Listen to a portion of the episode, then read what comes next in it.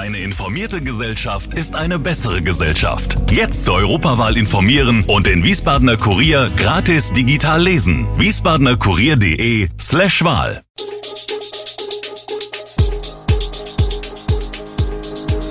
Gude, unser morgendliches News Update. Das Wichtigste aus Wiesbaden für Sie im Überblick.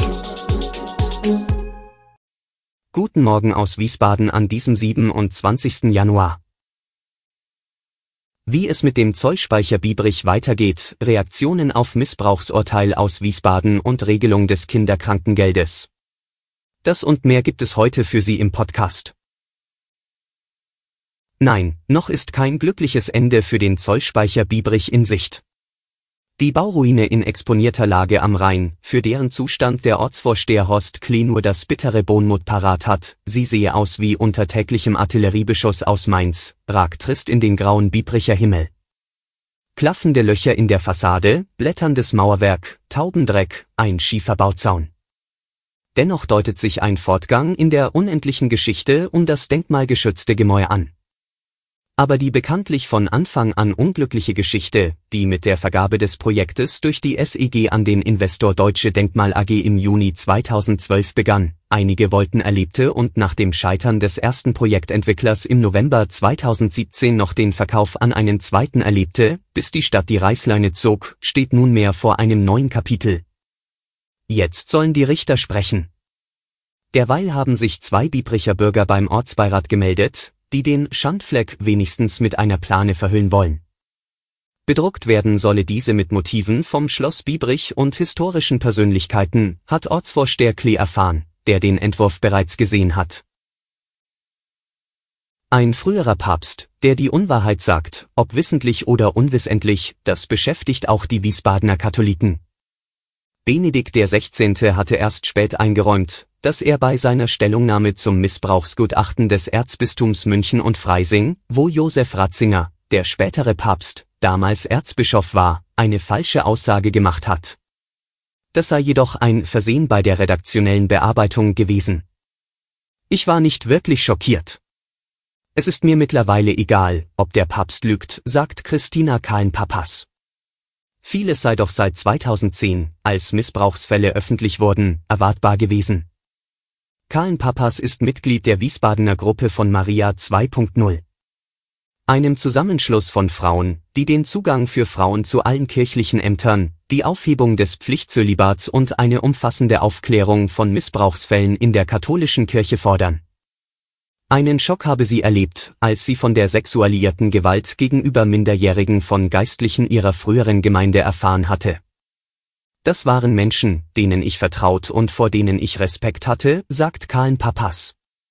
Sie habe das Missbrauchsgutachten mit dezidierten Tatbeschreibungen gelesen.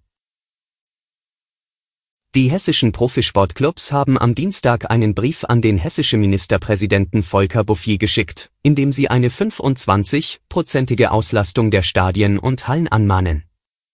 Dies hatte Bouffier selbst vorgeschlagen, konnte sich aber in der Ministerpräsidentenkonferenz vom Montag nicht durchsetzen. Wir fordern ein Ausscheren aus dem bundeseinheitlichen Nichtstun, formuliert Axel Hellmann, Vorstandssprecher der Frankfurter Eintracht, der wie Rüdiger Fritsch, Präsident des SV Darmstadt 98, und Björn Seib, Geschäftsführer des Handball-Bundesligisten HSG Wetzlar den Brief unterschrieben hat. Seib ist auch Sprecher der Interessengemeinschaft Teamsport Hessen. Nachdem die MPK keine einheitliche Regelungen gefunden hat und andere Bundesländer wie Bayern oder Baden-Württemberg wieder Zuschauer zulassen, fordern jetzt auch die hessischen Clubs einen Sonderweg, einen hessischen Weg der Vernunft. Die Clubs seien sehr enttäuscht über die Beschlüsse und dass sich nichts bewegt hat.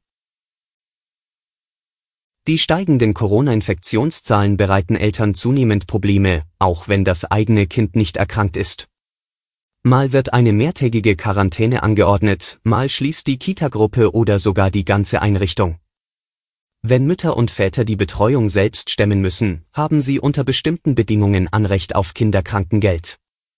Im Zuge der Corona-Pandemie darf es nun auch in Anspruch genommen werden, wenn die Kinder nicht krank sind, aber zu Hause betreut werden müssen, zum Beispiel, weil die Kita oder der Hort geschlossen sind oder in der Schule der Präsenzunterricht ausgesetzt wurde. Das gilt auch, wenn einem Kind aufgrund eines Schnelltestergebnisses der Besuch einer Kinderbetreuungseinrichtung oder Schule untersagt ist, betont das Bundesgesundheitsministerium. Die Leistung gibt es für jedes gesetzlich versicherte Kind bis zwölf Jahre.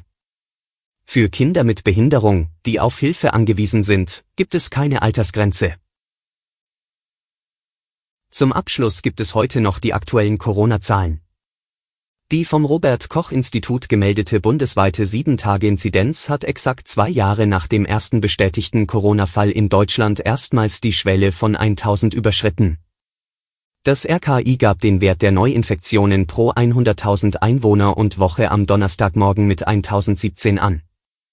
Zum Vergleich, am Vortag hatte der Wert bei 940 gelegen. Vor einer Woche lag die bundesweite Inzidenz bei 638.